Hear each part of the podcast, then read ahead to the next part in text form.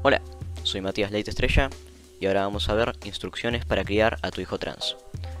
La transexualidad es algo muy real y tener un hijo trans puede ser algo muy confuso si no está informado correctamente.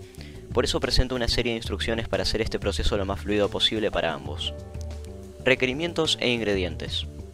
Un hijo trans. Amor. Mucha paciencia. Comprensión. Y una mente abierta. Pasos. Paso 1. Lo primero que tiene que hacer al darse cuenta de la transición es informarse.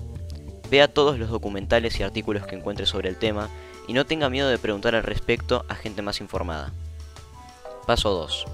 Reconozca a su hijo por el género que eligió y empiece a llamarlo como tal. No intente ignorar el cambio. Paso 3.